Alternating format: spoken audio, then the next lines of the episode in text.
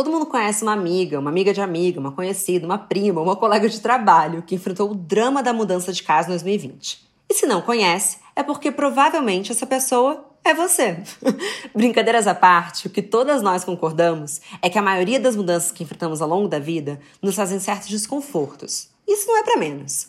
Sempre que nos dispomos a ajustar o mínimo que seja na nossa rotina para uma nova realidade, precisamos fazer uma série de adaptações para enfrentar um novo passo dessa jornada. Em um ano em que mais parecia uma longa-metragem de ficção, se adaptar ao desconhecido não foi nada fácil. E apesar de tanta confusão acontecendo lá fora, nossos microcosmos particulares, mais conhecidos como casa, também passaram por uma série de ressignificações. Teve gente que foi de encontro ao mar, gente que escolheu uma vida mais calma no interior, gente que voltou a morar com os pais, gente que terminou o relacionamento e gente que descobriu o lado bom e o lado ruim de morar só. Mas o que essa afinidade de perfis tem em comum? Todas elas descobriram algo novo sobre si e avançaram mais um passo rumo ao autoconhecimento nesse processo de mudança de casa. Bom dia, Óbvias! Eu sou Marcela Ceribelli, CEO e diretora criativa da Óbvias, e no episódio de hoje eu converso com a comunicadora e fundadora do Movimento Corpo Livre, Alexandra Gurgel, e com a criativa e estrategista Luana Souza Lima, sobre mudança de lares para novos ares durante a quarentena. E como esse assunto rende um super papo, nós também teremos algumas participações especiais via áudio ao longo do programa. Além disso, eu preciso dizer que essa conversa só foi possível graças ao apoio dos nossos parceiros do Quinto Andar, que assim como nós, acreditam que o lugar que escolhemos para viver diz muito sobre nós mesmos. E aí, já olhou no Quinto Andar?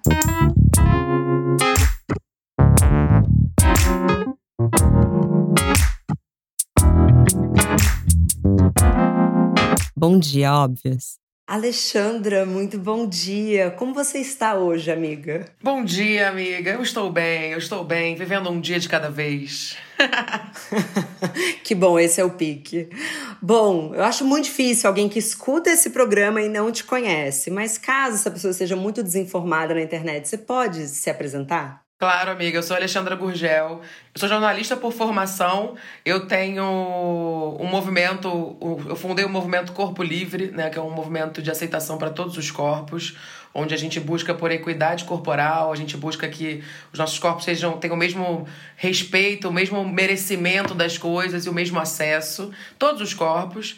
E eu, sou, eu tenho um livro que eu escrevi que chama Pare de Se Odiar, também nesse tema de corpo. Eu sou ativista. É, corpo livre hoje em dia, né? Porque eu falava body positive no passado e eu portuguesei. E estamos aí na internet produzindo conteúdo, vivendo aí dia após dia. Sobrevivendo no país internet. Vencendo no país internet, né? Amiga, tentando, né? é, essa, essa é uma segunda pauta, né? Tentando vencer todos os dias no país internet. Nem todos os dias vencemos, porque tem o Twitter, né? Exatamente. Dias de luta, dias de glória, já diria Chorão. Meu ídolo, eu amava Chorão, gente. Mas nosso papo de hoje é sobre mudança. E nessa quarentena, de duas uma. Ou você conhece alguém que se mudou, ou você é a pessoa que se mudou. O seu caso é o segundo, né? É o segundo. Eu também conheço pessoas que se mudaram. Eu me mudei e é engraçado porque as pessoas que percebem que eu tô realmente morando em Brasília, falam: caramba, você se mudou mesmo. Porque teve muita gente que não entendeu também, que achou que eu tava passando uma temporada em Brasília. Ah, ela foi passar uma temporada em Brasília na pandemia. Eu sou carioca e eu morava em São Paulo três anos, né? Mudei em São Paulo em 2017, estava lá até 2020, esse ano. E eu comecei a perceber, cara, para que, que eu vou ficar em São Paulo no ano de pandemia, com tudo isso acontecendo? Eu morava numa casa que tinha 170 metros quadrados que eu aluguei inclusive pelo quinto andar. Eu adorava aquela casa, só que aquela casa, na Vila Mariana, né, que eu morava, ela já tava ficando uma casa pequena pra pandemia, entendeu? Pra mim. Tipo, o sol, não tinha sol, eu sou a pessoa do biquíni, do sol, São Paulo começou a esfriar, e eu queria pegar sol, eu queria fazer um exercício físico. E eu comecei a ficar com medo também de morar em casa de rua em São Paulo, coisa que eu nunca tinha acontecido, porque a pandemia também colocou várias pessoas em situação de rua, né? E a gente queria ajudar as pessoas também, né? Tava ajudando as pessoas. Só que chegou um momento que a gente às vezes não tinha nem comida em casa, porque a gente tava ali contribuindo mesmo. Só que, entende? Foi vários fatores que aconteceram. E a, a minha esposa, Carol, os pais dela moram aqui no condomínio onde eu tô morando hoje, mas eles moram num condomínio aqui em Brasília. E eu falei, cara, vamos ver quanto custa um condomínio lá? E eu fui ver o condomínio, tipo, o condomínio é 200 reais aqui, gente. Condomínio em São Paulo, numa, tipo, é 3, 3 mil, 4 mil, 5 mil reais. Aí eu fui vendo, cara, condomínio 200 reais, tudo bem que tem 15 mil habitantes, mas assim, é uma cidade, né? E aí eu fui vendo, cara, quanto custou o aluguel, sabe? O aluguel, tipo, menos da metade do preço. Óbvio, a gente não tá em São Paulo, onde é, né, a Manhattan aí do nosso Brasil, mas Cara, capital do país e tal. E, cara, eu sou muito conectada à chapada, né? Peixe com ascendente em peixes, pisciana, chapadinha. Então eu eu simplesmente decidi hum, fazer com que um plano. Eu tinha esse plano de qualidade de vida com a Carol, né? Esse plano de ir para um, um para Chapada dos Veadeiros, ficar mais próxima da natureza para daqui a uns 10 anos. A gente estava planejando isso, a gente ia comprar uma casa, fazer as coisas para poder ter um carro. A gente não tinha carro em São Paulo. Até que a gente decidiu, para que, que a gente vai ficar esperando é, 10 anos para viver uma qualidade de vida, né? E foi basicamente isso, assim, que a gente pensou, cara, não tem por que eu adiar minha qualidade de vida. Então, eu tô falando dessa, né? Comecei falando. É porque é um, é um assunto muito recente, assim, tipo, porque as pessoas ainda se, não entendem que, caramba, então você tá de vez aqui, né? Caramba, achei que você tava passando só uma temporada. É, não, não tá falando a beça, eu acho que isso é um assunto que realmente, porque como toda mudança, ela exige muita reflexão, né? Então, assim, é como se toda mudança acompanhasse um monólogozinho interno. Você chega em casa, você olha, você fala, não sei se é isso. Eu tive um processo, não mudei de cidade, mas eu também me mudei para um lugar com mais espaço, com mais luz. É, foi muito priorizado também a qualidade de vida, a qualidade de vida dos meus cachorros, que foi uma coisa muito importante para mim, para que eles tivessem mais espaço, porque eu morava num apartamento é, que eu também aluguei no quinto andar, que ele era super moderno, aquela coisa assim, bem São Paulo, só que não tinha paredes. E eu também sou casada, amiga. E chegou uma hora na pandemia que um apartamento sem paredes destrói qualquer autonomia, qualquer privacidade. Então foi assim, pelo bem dos cachorros, pelo bem da relação e por aí vai. Mas eu queria saber um pouco de você, se você fosse descrever os monólogos da Alexandra na hora de tomar essa decisão. Como é que foi? Qual que foi o primeiro mosquitinho que falou no seu ouvidinho, ó, oh, dá para ser melhor que isso? Apartamento sem parede é, é sinistro, hein? Eu fiquei imaginando como é que seria se fosse eu e Carol no apartamento sem paredes, industrialzão. Não ia dar certo, não. eu entendo você. Cara, o que você tinha perguntado para mim dos meus monólogos? Tipo assim, eu sou uma pessoa peixe com ascendente em peixe, como eu falei, então eu sou muito de ficar pensando, né?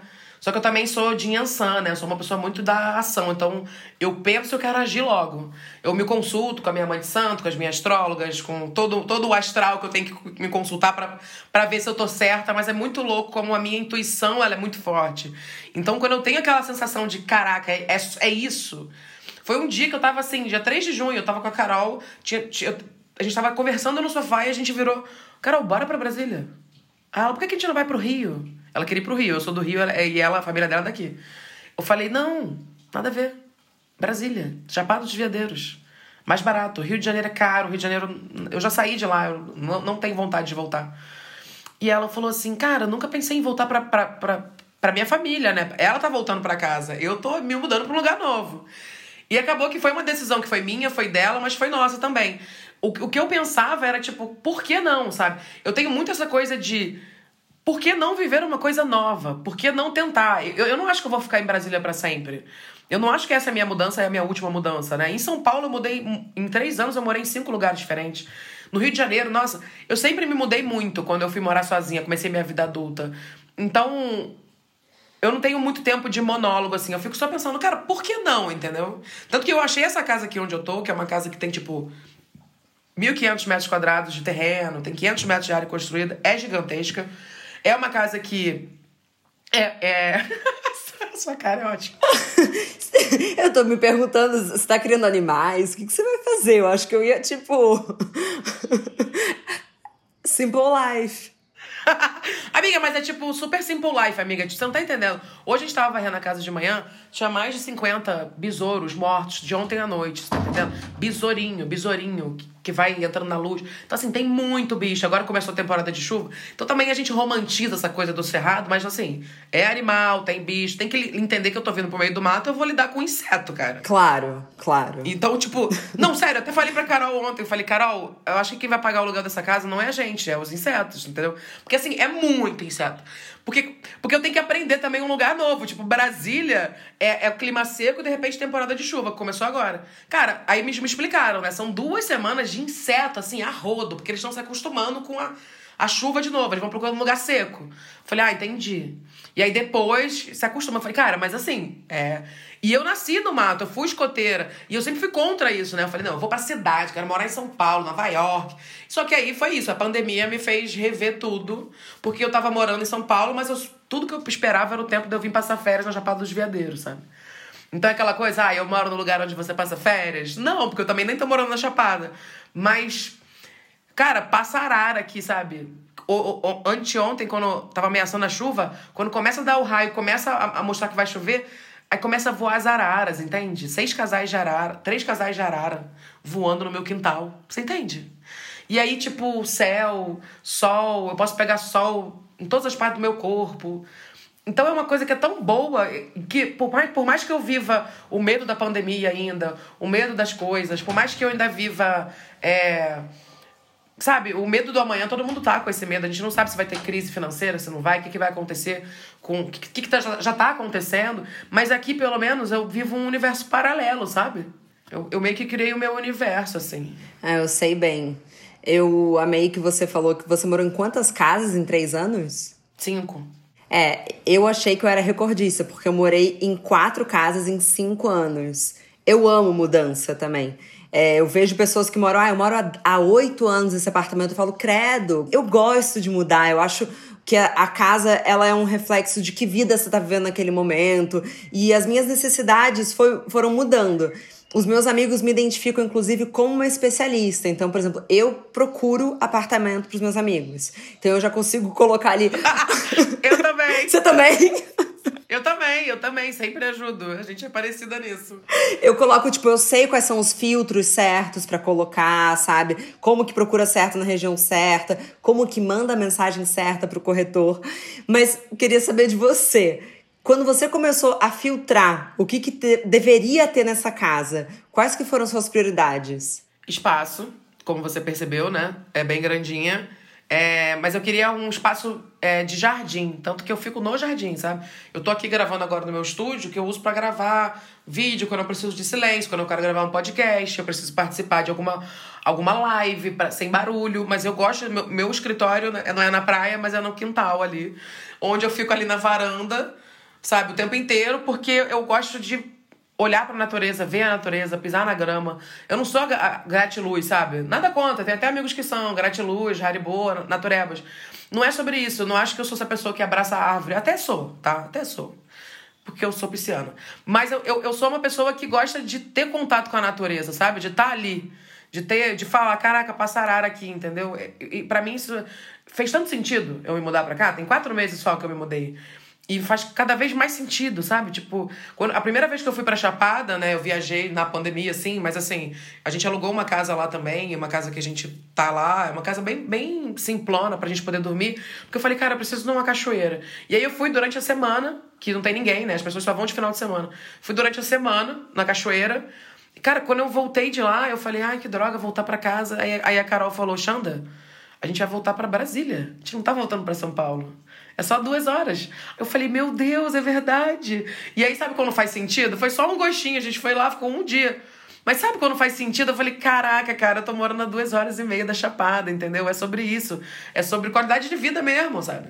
Então, eu, eu não sei, eu, eu, incentivei muita gente, assim. Eu tive amigos, você falou, ah, se você não é a pessoa que mudou, você conhece alguém que mudou. Você mudou também de casa. Eu tenho uma amiga minha que trabalha na minha equipe também, a Jéssica, que ela morava em São Paulo também no centro. Ela veio do Rio para tra trabalhar em São Paulo pra, comigo. E ela morava no centro também de São Paulo, na Bela Vista ali, porque eu morei na Bela Vista também. Ela era minha vizinha. E, cara, na pandemia, ela foi morar na casa do, da mãe do namorado dela, em Jundiaí, porque ela falou, cara, não vou economizar no aluguel e vou ter um quintal, sabe? Vou ter um, uma natureza. Então, assim, todos os meus amigos que não se mudaram ainda estão se mudando. Eu tenho uma outra amiga minha, Camila, também, que também se mudou de apartamento. Ela, inclusive, era um casal de lésbicas e cada uma tinha o seu apartamento. Na pandemia começaram a morar juntas e falaram: não, vamos ter o nosso apartamento. Então, eu acho que todo mundo meio se ajudou, né? Tenho certeza que você também, Marcela, com a sua mudança, como você falou que é especialista, você vai ajudando seus amigos também a se inspirarem a se mudar. Porque é isso, eu, outra coisa que a gente deu match. Eu não consigo me imaginar morando na mesma casa há muito tempo. A Carol fala: não, nessa casa aqui vamos passar pelo menos cinco anos. Já me dá uma coceira. O Renato também. O Renato me fala a mesma coisa. Não, agora é isso. Agora aqui são dez anos. Eu falo, amado, eu não vou ficar dez anos no mesmo lugar. Eu fico pensando assim, tomara que eu ganhe dinheiro suficiente para manter então o aluguel dessa casa, que é bem mais em conta mesmo, bem mais barato.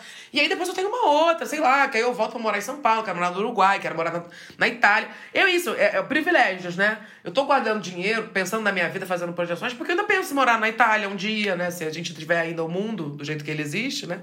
se não tiver mais tantas doenças e coisas. Pô, quero morar na Itália um dia, quero morar num, num Uruguai da vida, né? Por que não? Eu acho que é eu, eu, eu sou muito apegada a móvel, a coisas, a livros. Mas, cara, qualquer depósitozinho a gente bota o que a gente mais gosta e vai, entendeu? Eu acho que eu sou muito a favor da mudança. Eu vi o Caio, Caio Braz, falando nos stories dele, perguntando o que, que mudou para as pessoas de perspectiva de vida. É, e alguém falou sobre uma perspectiva das viagens, que a gente deixou de viajar, né? Por motivos óbvios, né? E que isso fez com que a gente olhasse para nossa casa de uma maneira muito diferente. E casa, digo casa, apartamento, enfim, moradia. Porque a gente, pessoas que viajavam muito por conta de, enfim, de um grande privilégio, até por conta de trabalho, etc, você tinha a sua casa ali como um lugar que você retornava. Então você economizava dinheiro para fazer uma grande viagem muito legal. Economizava dinheiro para fazer uma grande viagem muito legal. Mas e se você pegasse esse dinheiro que você economizasse e fizesse da sua vida normal uma vida mais legal?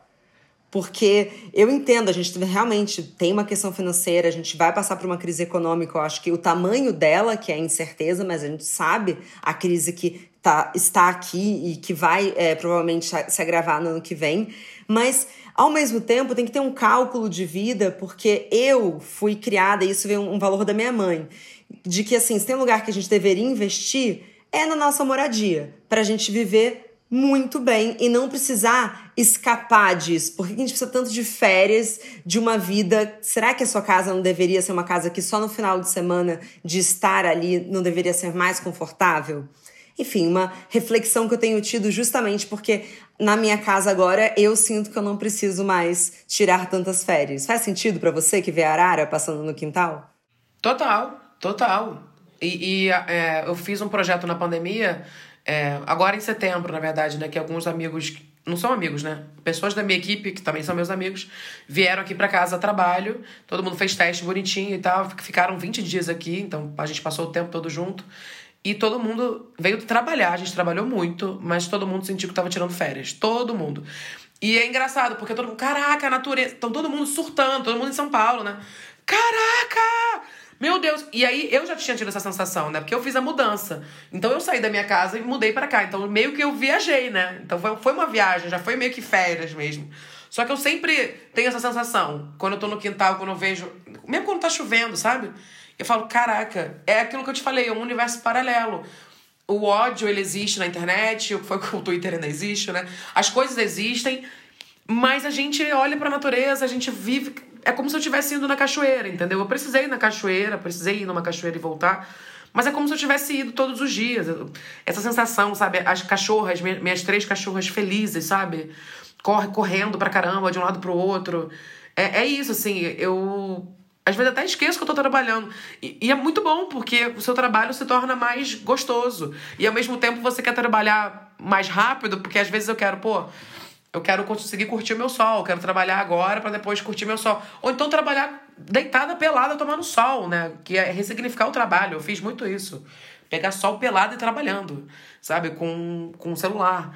Então, é, é você ressignificar. Agora, eu sei que isso é um olhar muito de privilégio, né? Não é todo mundo que consegue ter isso.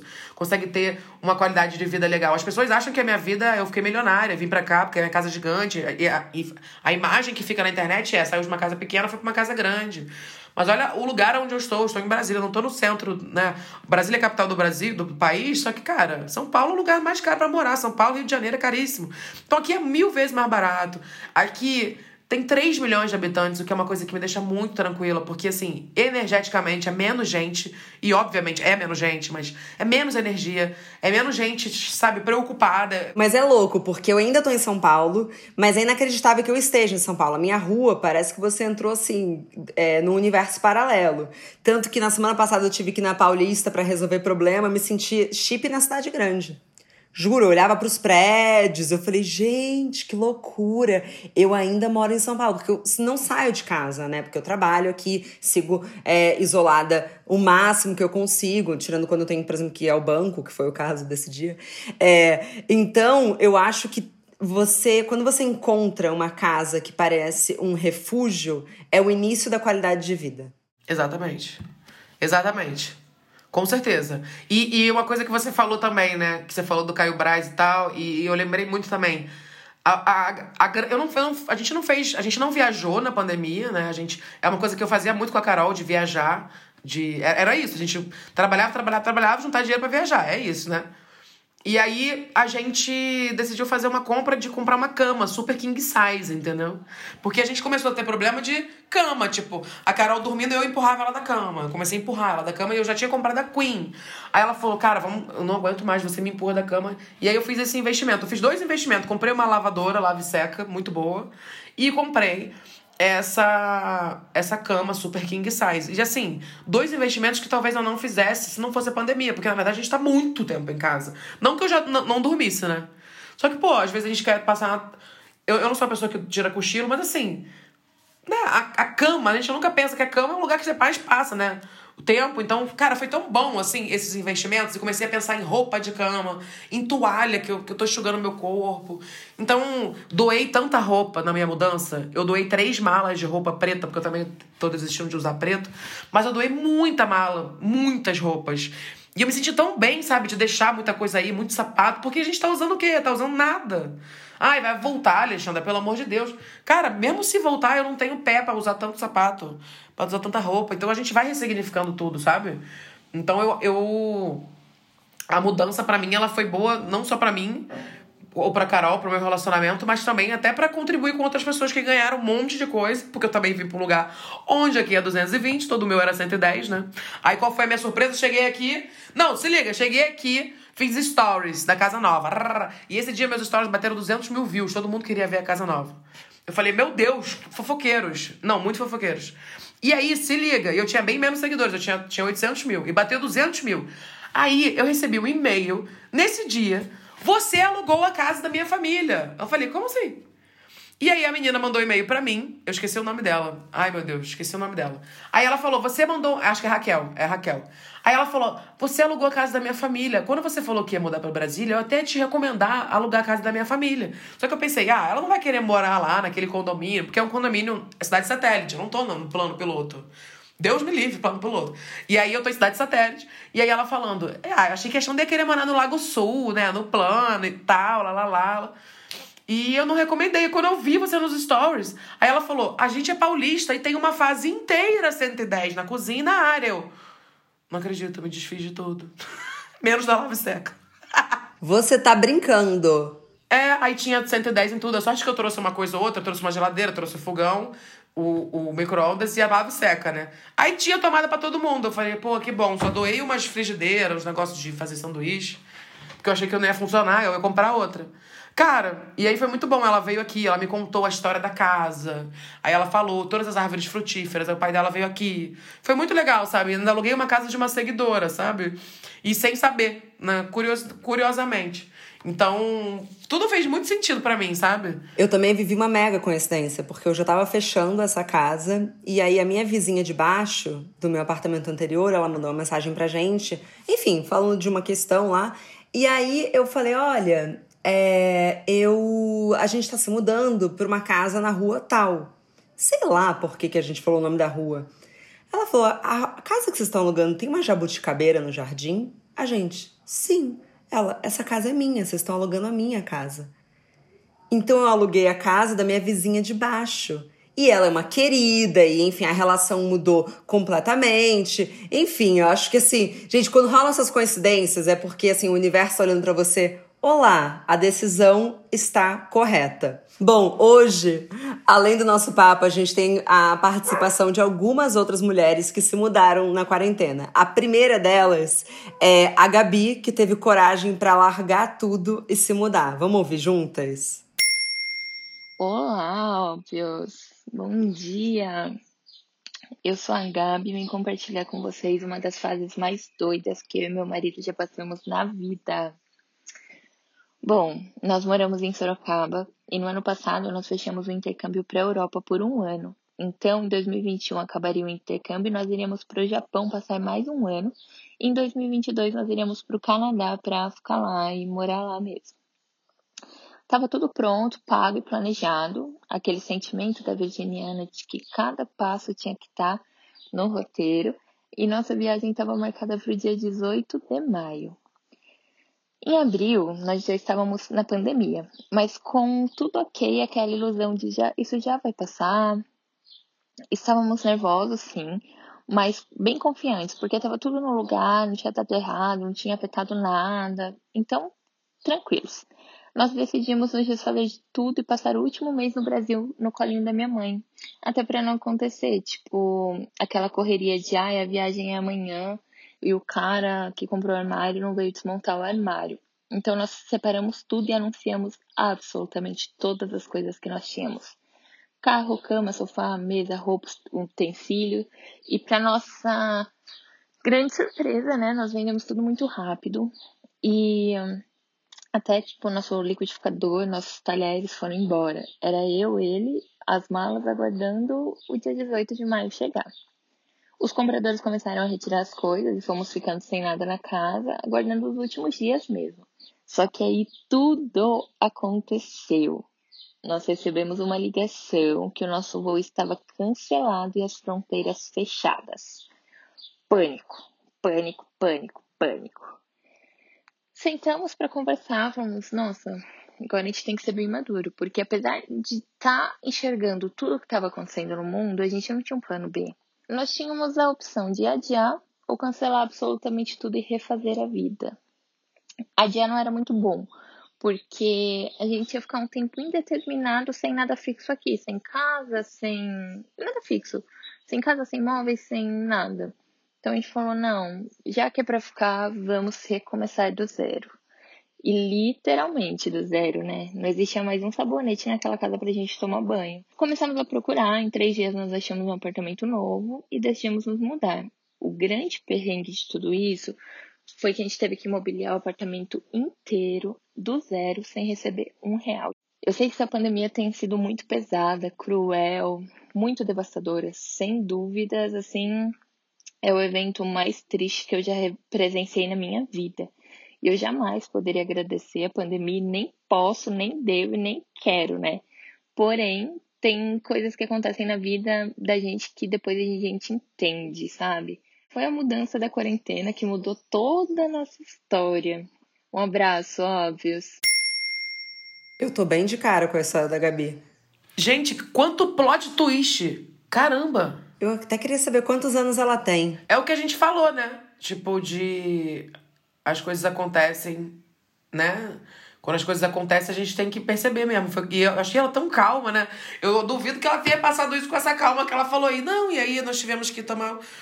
Quando a gente viu, tava na casa, sem um liquidificador, sem um sabão. Gente, eu ia surtar! O quê? Como assim?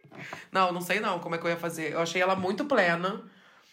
E, e é muito louco, né? Porque você tem vários planos. Ela ia pro Japão, depois ia morar no Canadá. E aí, imagina. Aí você imagina, eu vou morar no Canadá, então vou ganhar o mundo. Eu vou conhecer os Estados Unidos, eu vou conhecer o México. vou pra...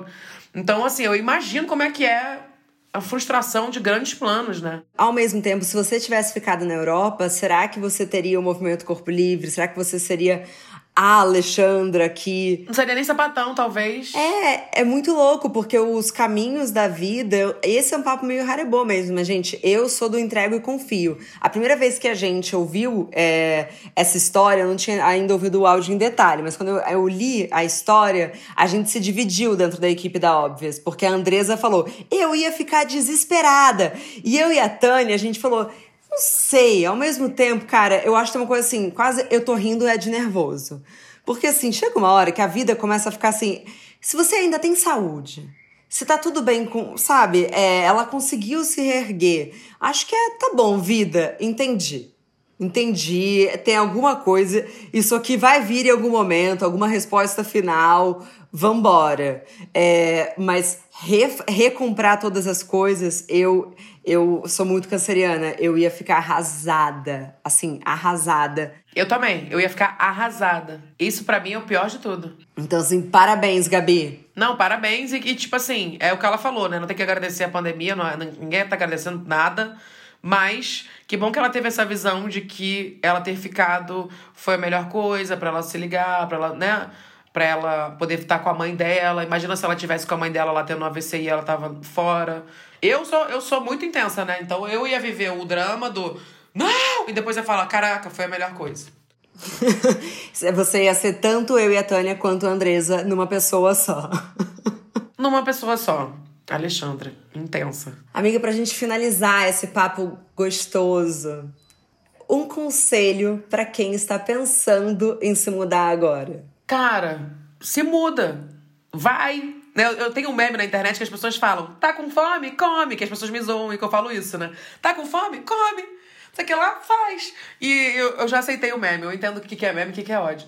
Mas o conselho para mim é esse: tipo, a gente fica se planejando muito e a gente romantiza muitas coisas. Sempre vai ter medo. Eu, eu fiquei com medo de vir para cá, pra uma cidade nova, que eu só tinha vindo três vezes. Eu não tenho nenhum amigo aqui, não tinha, agora já tô tendo uns amigos outros, sabe? É, eu. Dá medo, tipo, fazer tudo do zero. É muito mais confortável ficar num lugar que você já conhece, que você já tem sua, sua seu ciclo de amigos, que você já tem o, o cara da padaria, o fulano do não sei o quê, o gente, sabe? Eu entendo. É gostoso também a gente viver uma história, mas por que a gente não pode viver outras histórias?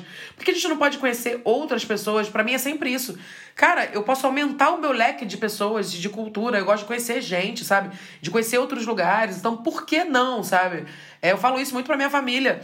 É, a minha história tá inspirando os meus pais a se mudarem. Eles estão querendo se mudar também do Rio, sabe? Mas eles querem ir pra Curitiba. E é isso, assim. Por que não? É isso que eu falo para eles. Você já tem 60 anos. Já, agora eles, ele fala que eles, eles, querem, eles querem pensar na qualidade de vida deles pra morte deles, né? É horrível também pensar nisso, né? Ah, é onde eu vou pensar meus últimos 20 anos. Eu falei, não é isso, cara, mas Tá bom, você quer envelhecer em algum lugar? Então envelheça num lugar gostoso, que tu quer morar de boa, entendeu? No Rio de Janeiro, com medo. E, meu, meu, meus pais têm medo de dirigir no Rio, tem que ir pro centro para trabalhar. E tem que. Por que então? E eu entendo como é difícil a gente sair da zona de conforto, principalmente quando a gente tá falando de gerações mais velhas que a nossa, né? Anteriores à nossa. Geração Z, minha querida, geração Alpha, então, que tá vindo aí, vai vir assim, ó. Vou morar em qualquer lugar, nômade digital. E é isso aí.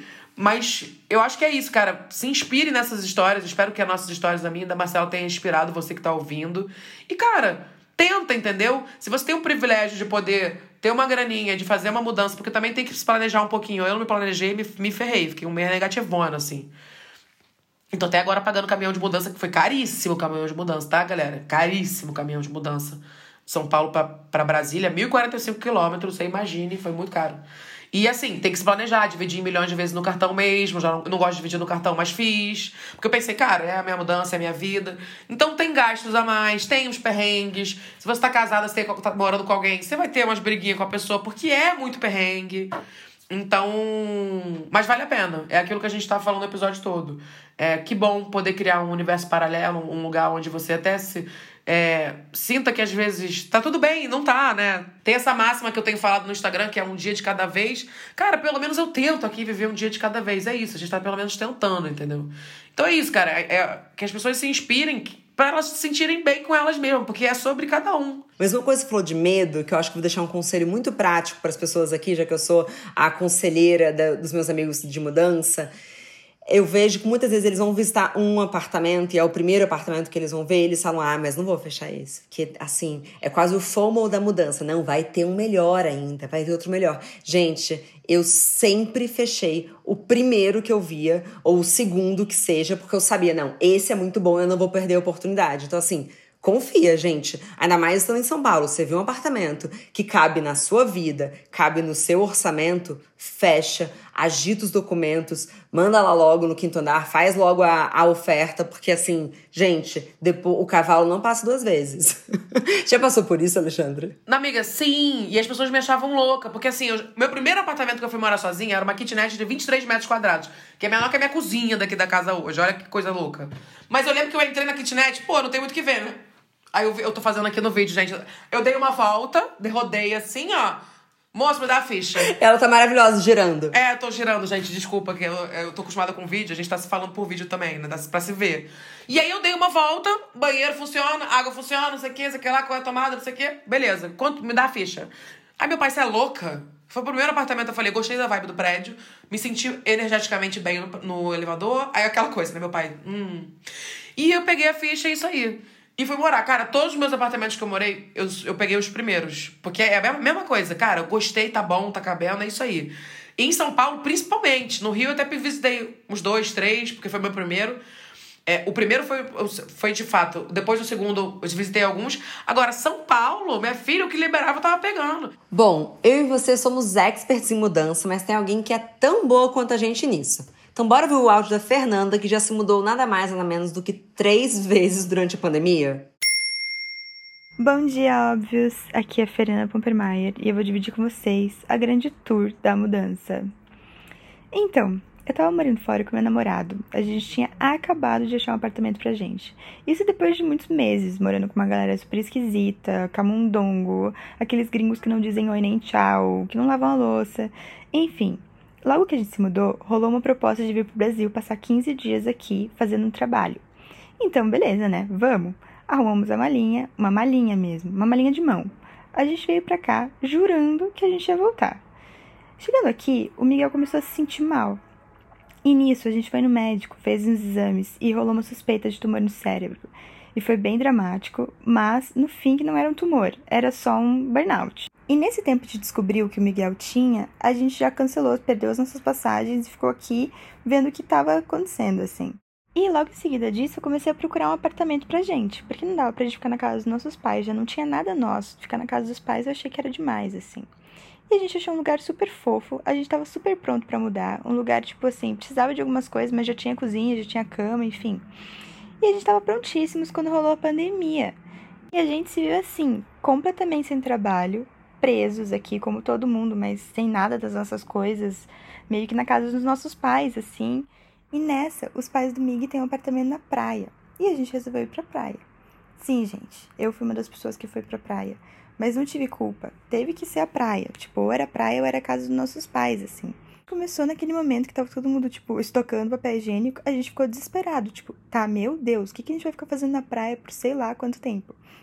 O Miguel foi super rápido em pegar todos os instrumentos que ele conseguiu com os amigos dele, várias coisas, tipo um teclado, um amplificador, uma guitarra, enfim. E eu fui pegar argila e, sei lá, coisas para pintar, sei lá, coisas para ficar fazendo lá, porque eu não sabia a menor, a menor ideia que eu ia ficar fazendo nesse tempo. E daí, chegando lá em Balneário Camboriú, foi o que a gente fez. A gente deixou super fofo o AP. E ficamos lá durante dois meses, cada um no seu canto, eu produzindo um monte de cerâmica, fazendo um monte de coisa de argila, e o Miguel tocando. Então tava uma coisa assim. Um canto ele tava fazendo barulho pra caramba, no outro canto tava fazendo uma sujeira absurda. E foi bem na época, tipo, no começo da quarentena, então a gente tava ouvindo muita, vendo muita notícia, tava muito deprê. E, e ele jogando xadrez o dia inteiro, enquanto eu tava super ansiosa, tipo, querendo fazer mil coisas dentro do apartamento mesmo, mas enfim, tava mil e o Miguel se recuperando desse burnout, tentando relaxar, enquanto eu não deixava ele em paz.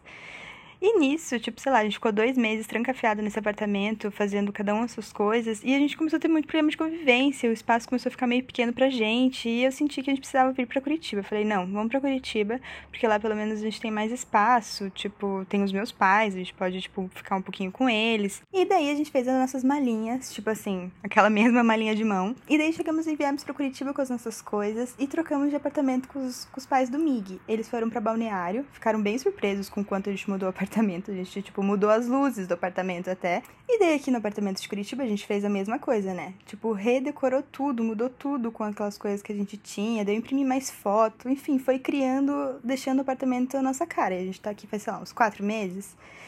E daí, nesse tempo, a gente percebeu que, meu, eu tô super animada com as cerâmicas. Eu fiz até uma marca que se chama Rocha. E o Mig vai lançar um EP com as músicas que ele tem feito na quarentena. Então a gente resolveu ficar no Brasil e não dava mais para ficar nos apartamentos aqui dos pais dele. E eu comecei a procurar apartamentos e achei um apartamento super fofo. A gente tava tudo certo para mudar, tipo, eu já tava imaginando, imaginando não, eu tava tipo fazendo o lustre da sala. E na semana da mudança, eu fui fazer um trabalho em São Paulo e me dei conta que não faz sentido nenhum estar tá em Curitiba, sendo que eu e Miguel a gente trabalha muito mais em São Paulo. E daí tá, cancela tudo, vamos para São Paulo? E é nesse momento da tour que a gente está agora, procurando um apartamento em São Paulo para se mudar mais ou menos na metade de novembro. Bem, se tudo der certo, se nenhum plano mudar até lá. Enfim, já faz uns três anos que eu tô nesse rolê de mudança de várias casas e eu sinto que minha forma de lidar com isso é transformando os lugares, deixando eles com um pouco da minha personalidade de alguma forma para me sentir mais acolhida mesmo. Enfim. Ah, meu sou Libra, meu ascendente é Gêmeos e minha lua é Sagitário. Tchau, óbvios! Fernanda, honestamente, mudou três vezes, já pode pedir música, tá? Alexandra, amiga, te desejo toda a felicidade na sua nova fase. Quem sabe eu não vou na Chapada e passo aí uns dias me convidando mesmo, porque é um sonho conhecer a Chapada. Amiga, só vem. Só vem. Ar puro, né? Vamos, vamos ver como é que vai melhorar aí essa, essa, essas condições aí de vida. Mas eu tô até aceitando vindo casal de amigos pra cá. Não tem problema também, né? Porque eu acho que a gente tem que com conseguir fazer uma coisa ou outra, né? Agora, depois que veio a minha equipe toda para cá, eu acho que é isso, né? As pessoas começaram a, a, trabalhar, sair de casa para trabalhar, meio que flexibilizaram alguma coisa. Eu tava 100% isolada, eu contava nos dedos da mão. Eu tinha saído de casa 10 vezes e a mudança tava no meio disso. E continuo não saindo muito, mas é isso. Venha para cá quando puder. Eu vou amar receber, você vai amar aqui, você que gosta de natureza também, de desconectar, vai ser uma delícia. Obrigada demais. E até a próxima, amiga. Até a próxima, amiga. Tô animada, tô animada. Gente, se mudem, se mudem. Se inspirem para se mudar. Mudança é bom, que muda tudo. Aí você muda o cabelo, aí você muda a sua vida, aí você muda de gostos. Você continua sendo a mesma pessoa, mas você muda as coisas. Isso é ótimo.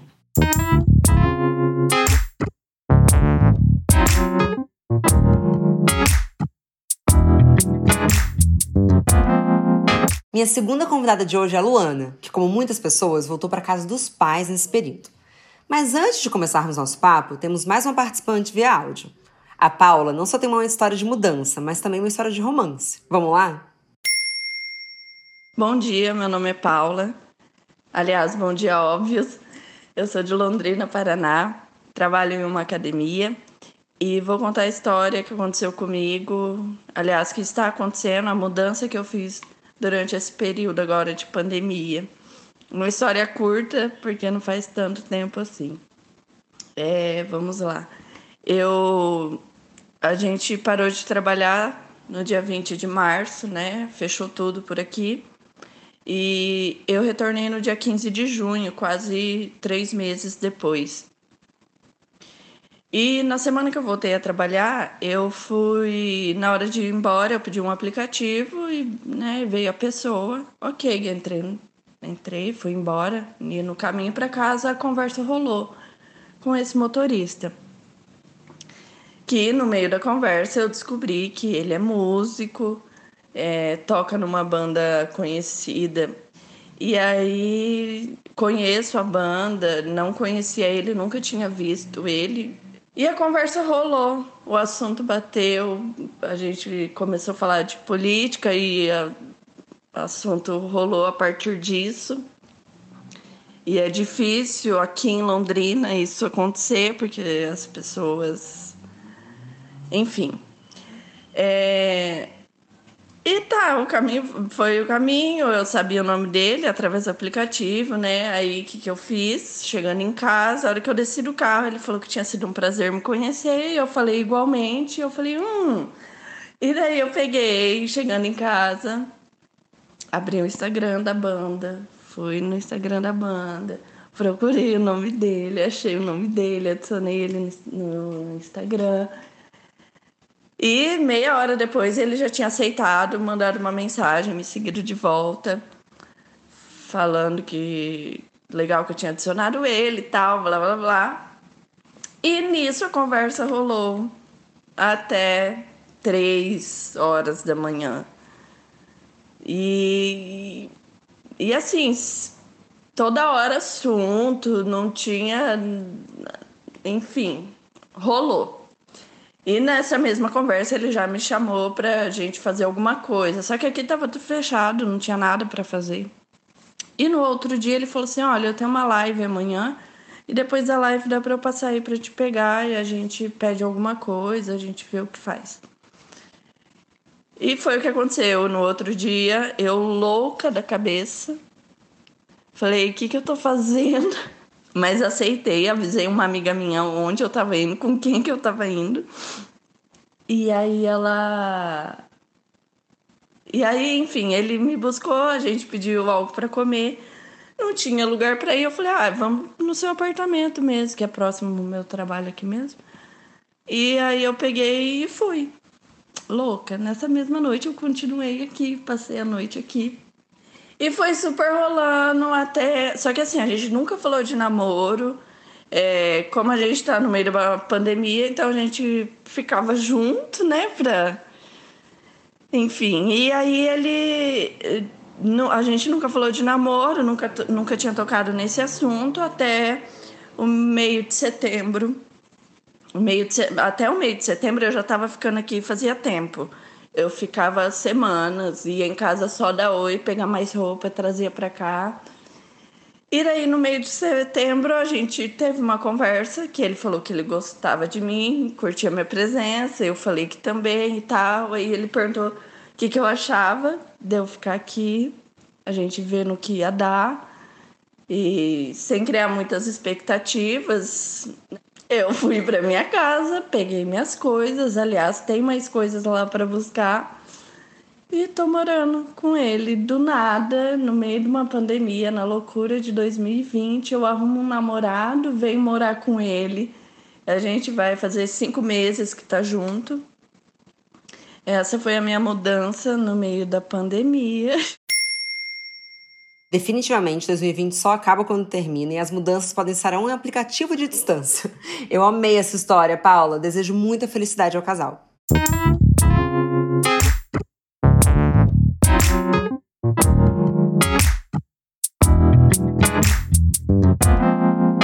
Oi, Luana, muito bom dia. Como você está hoje? Bom dia, óbvios. Bom dia, Marcela. É tudo ótimo. É uma honra para mim poder compartilhar aqui um pouquinho com vocês a minha história e agradeço desde já pelo convite. Eu que te agradeço demais por ter topado contar um pouco do seu relato pra gente bater esse papo. Luana, acho que a sua história é parecida com de muitas pessoas que depois de muito tempo morando sozinha, essa pandemia te obrigou ou foi optado, e é isso que a gente vai investigar juntas, a voltar a morar com seus pais. Como que aconteceu essa tomada de decisão? Isso, na verdade, o meu caso, ele não foi planejado. Foi uma coisa que eu imaginava passar umas férias na casa dos meus pais. Era época ainda de vulgo gripezinha, então eu achei que eu fosse ficar uns dois meses, três meses até tudo é, voltar a como era antes, né? Sendo que, na verdade, as coisas não vão voltar como era antes, assim a gente imagina, né? Então foi indo, indo, indo, e depois de 10 anos morando fora aqui da casa dos meus pais, eu oficialmente agora cheguei à conclusão que eu estou de volta e estou morando com eles novamente. E assim, uma coisa completamente inesperada, porque eu sempre fui da pessoa que eu falava muito isso para todo mundo. Eu falava Gente, imagina, voltar para casa dos meus pais é uma coisa muito surreal. Eu jamais vou voltar para casa dos meus pais. É minha cidade é onde eu não volto mais. Eu só vou para final de semana, ou eu só vou para visitas. E aqui estou, oficialmente na casa deles de volta. E como que tem sido essa aventura? É um retorno ao ninho? É um mix de sensações, Marcela. Eu ainda não decidi, eu ainda não definir é, qual que é a sensação exata, assim, mas é uma experiência bem conturbada porque eu volto para onde está a minha essência, é, mas ao mesmo tempo eu não sou mais aquela pessoa que saiu há 10 anos da, atrás daqui. É uma volta para casa dos meus pais, mas eu já não sou mais essa, essa pessoa. E ao mesmo tempo que eu me deparo com a minha essência, eu me questiono muitas coisas porque eu já não sou mais essa essa menina que saiu de casa tão nova, né? Eu sou uma outra pessoa, então são novas perspectivas, é, novas mudanças, mas eu acredito que eu precisava passar por isso, porque muitas coisas que eu me deparei, é, voltando aqui para minha origem, eu não, não lembrava mais como era ser. Então foi muito legal esse resgate é, de quem eu era e, e esse mix é, desse processo de quem eu estou sendo hoje. Não, demais. Eu acho que num ano louco como 2020, não existe uma ordem certa da vida, né? Acho que tudo isso caiu por terra. Mas ainda existe um contexto de que a ordem que deveria ser é um pouco do que você falou. Amadureci, sair da casa dos pais, morar sozinha. Como então combater essa possível sensação de estar retrocedendo a um processo natural de autonomia, independência. Como é que você tem lidado com isso? Bom, essa foi a pergunta que mais mexeu comigo nesses últimos meses. É... Só para contextualizar, né? Acho que eu não falei isso no começo, mas eu saí da casa dos meus pais com 13 anos. Então, era uma criança é, trocando as bonecas por aprender a lavar louça. E até hoje eu não sei se eu aprendi direito, mas é, hoje eu tenho 23 anos, né? E eu olho com, com muito cuidado com isso de retroceder, porque eu acredito que o que eu criei em São Paulo, né, eu morei em São Paulo durante seis anos, e eu acredito que eu construí um, uma carreira, que eu me relacionei bem com as pessoas, que eu, querendo ou não, eu tive uma visibilidade ali, tanto na parte profissional quanto pessoal.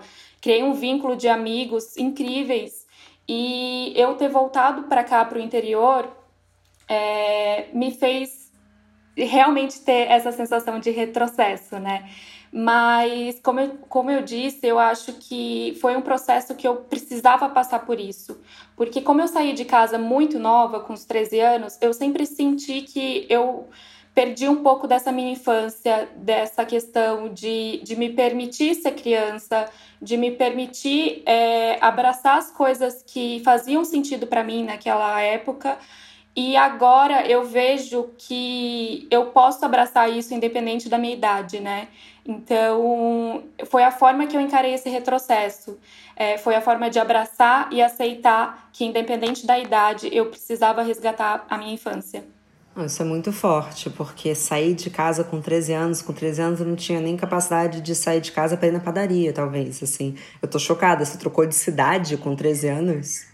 Isso, exatamente. É, a primeira reação quando eu conto essa história é que todo mundo pensa que os meus pais eram loucos, né? Quem que pai permite uma criança sair de casa tão nova? Mas foi uma coisa também que não foi tão planejada, porque eu estava tendo muita dificuldade na escola aqui do interior, onde eu estudava. Foi uma coisa que foi acordada entre nós, mas meus pais sempre me visitavam. Era uma outra cidade aqui do interior, mas é mais ou menos uma hora de distância. Então, eles sempre me visitavam, sempre estavam ali com, comigo durante a semana. É, nunca perdeu esse vínculo de pai e filho, né? Que eu acho muito importante. É, o que separou mesmo foi, de fato, distância, mas eles nunca deixaram de me apoiar, nunca deixaram de me ensinar, de me educar, e eu vejo que às vezes pode ter sido até mais difícil para eles do que para mim, né? Para eles terem perdido essa minha evolução, esse meu crescimento. Então foi, um, foi uma mudança drástica para os dois lados. É, é, é, assim, realmente um pouco fora da curva. Não, eu tenho certeza que para eles deve ter sido muito desafiador e até um pouco de um exercício de ninho vazio, né? Porque a gente sabe que existe uma síndrome do ninho vazio que se equipara a um luto dos pais. Os pais estão casados até se reconhecer como casal, né? Muitas vezes. É, mas também de um entendimento de assim, bom, é isso aí, meus filhos foram para a vida, o que, que restou da minha vida aqui e por aí vai. Você saberia responder pra, por eles como que está sendo esse seu retorno? De novo, eu acho que é a fase que está sendo é, tão difícil quanto para mim, assim. Eu acho que para eles foi um baque justamente por isso, porque interrompeu uma fase da minha vida onde eu era uma criança, então a minha mãe não acompanhou meu primeiro namoradinho, toda aquela coisa que eu acho que ela sente muita falta disso, e de repente do nada uma mulher volta para casa, né? Então acho que foi um baque tanto para mim, é, no sentido de talvez essa não seja mais minha casa, porque é a casa deles, é, mas para eles também olharem para mim e pensarem: nossa, o que aconteceu com a minha filha nesses 10 anos? É, porque por mais que eles estavam ali comigo presentes, sempre muito próximos, me visitando e tudo mais, mas é, essas ligações do dia a dia nunca vão me definir, né? Se você não tá ali no dia a dia com a pessoa, é muito difícil você é, saber quem de fato ela é. Então, acho que foi um baque essa minha volta nesse sentido de, nossa, quem a Luana é, é hoje, né? Que é completamente diferente da Luana 10 anos atrás. Junto com isso, Lu, imagina que tenha uma mudança de hábitos e até uma nova adaptação ao espaço. Como que tem sido isso de uma maneira física? Como é que vocês estão se adaptando? É uma casa, um apartamento? Como é que está sendo isso? Bom, Ma, é muito complicado porque eu sou uma pessoa que eu faço muitas coisas no meu tempo. Então, eu, eu não aceito muito bem a questão de ordem, é uma coisa muito imediata, muito é, obrigada a fazer aqui aquela hora e já então eu fico um pouco perdida com relação a isso, porque eu respeito muito o meu tempo. É claro que eu ajudo ao máximo possível nas questões de tarefas domésticas e, e no dia a dia, eu tento me esforçar muito para isso, mas como eu fiquei 10 anos vivendo no meu tempo, vivendo no, nos meus hábitos, é muito difícil ainda. Eu, eu tenho um pouco. Eu sinto um pouco de culpa até se eu não poderia estar colaborando mais para essa questão de espaço físico, né? É, desde pequenas tarefas, ajudar a tirar um lixo, a lavar a questão de louça, é, ou até mesmo ajudar no, no tornar o ambiente mais harmônico, eu ainda sinto falta, ainda é uma coisa que está sendo nova essa readaptação para mim, porque como eu te disse, eu sempre fui muito do meu tempo e eu não sou das melhores pessoas em questão de organização, então é um pouco complicado ainda essa, essa volta em questão de espaço físico ainda está um pouco conflitoso por aqui. Imagino que para eles também, né? É, a, eu tenho um caso um pouco diferente. A minha mãe saiu de casa quando eu tinha 23 anos, né? Então eu já moro sozinha desde, desde os 23 a 7 anos. E o meu irmão, a mesma história, só que agora o meu irmão, ele saiu um pouquinho depois, ele mora fora do Brasil. Enfim, tudo isso para dizer que eu vou falar, hein, mãe e Rodrigo, me perdoem depois. A minha mãe fala que quando o Rodrigo ele volta pro Rio é, e fica na casa dela, ela fala que é meio bizarro. Ela fala assim: nossa, eu não sei, eu queria que ele tivesse aqui, ou será que eu, que eu já tô com uma rotina tão bem estabelecida que assim, será que eu. É, você sente saudade do filho, claro, mas ao mesmo tempo nossos pais, antes de serem nossos pais, são pessoas. A gente tem que respeitar eles como pessoas. Então, a minha mãe já tem a dinâmica dela, assim como os seus pais devem ter a dinâmica deles. E é, de fato, por mais que seja o seu filho, ainda é uma um terceiro elemento ali, que não tá para tirar férias, né? Porque gostoso é ir pra casa dos seus pais, ai, falar, ficar lá uma semana na dinâmica, ai, que gostoso. E aí, tchau. E aí, Lu, eu queria saber assim, depois dessa experiência, você acha que você vai se tornar uma pessoa mais paciente, resiliente? O que, que você acha que fica de tudo isso?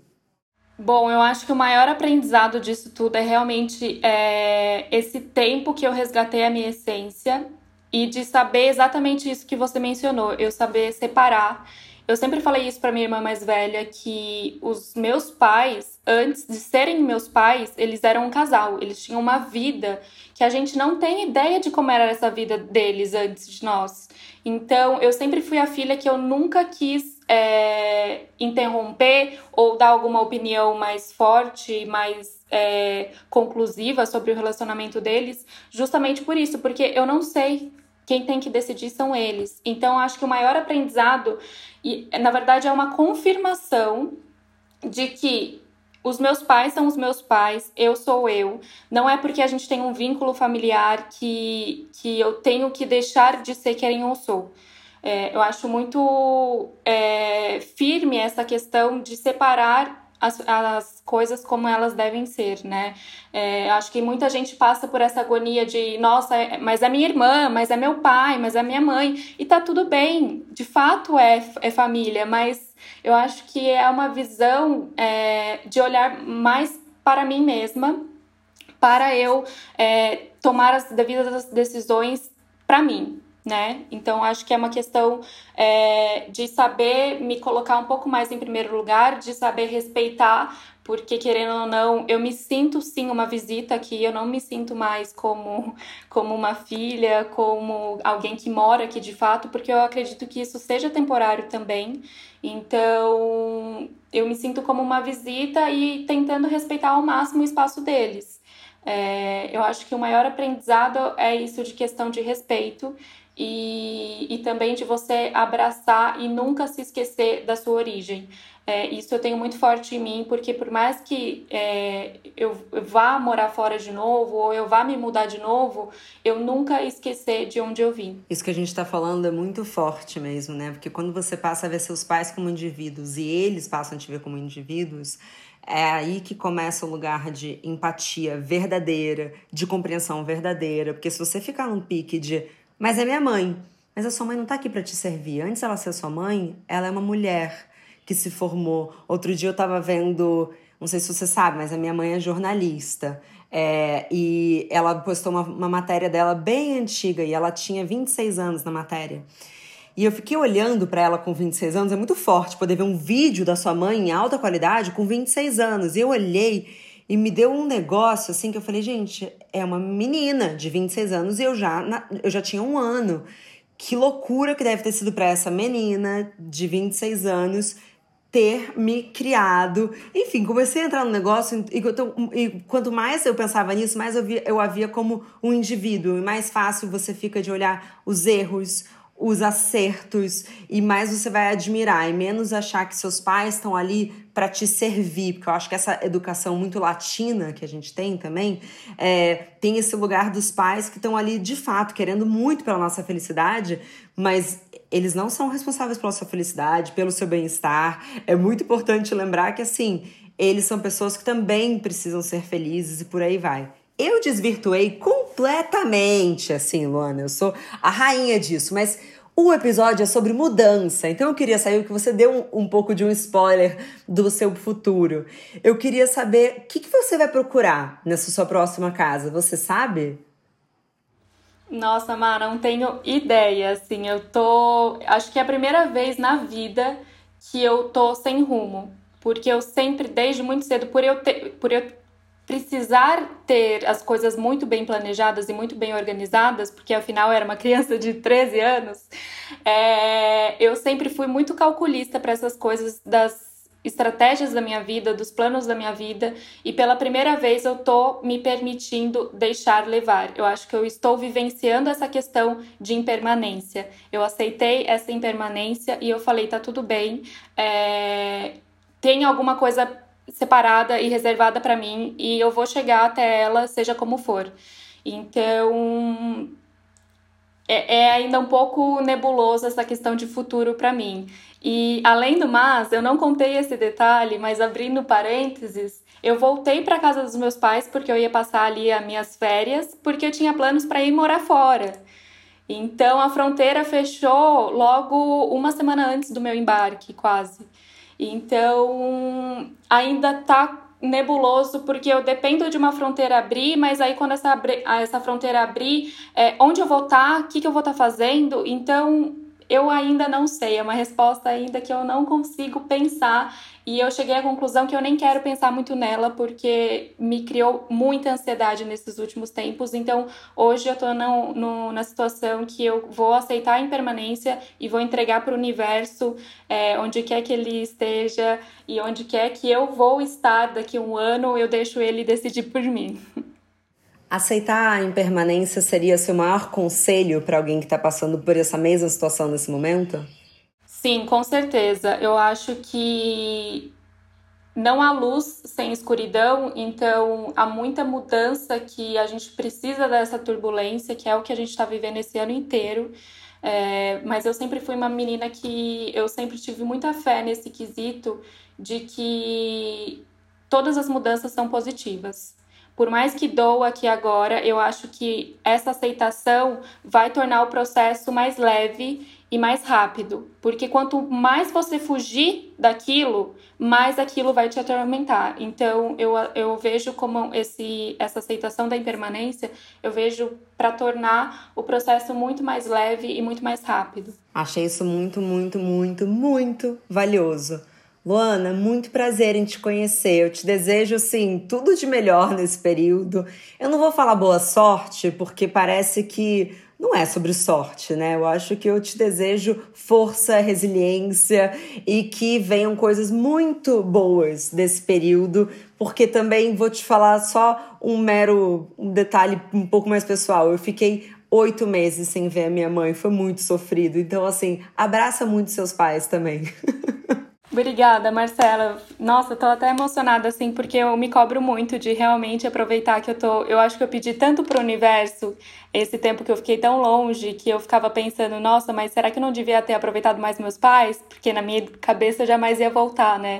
Que acho que o universo me entregou esse, essa oportunidade de, de estar um pouquinho mais aqui com eles. Muito, muito, muito obrigada, Marcela. Foi um prazer imenso é, e espero que, que de alguma forma eu ajude também quem está ouvindo esse programa hoje.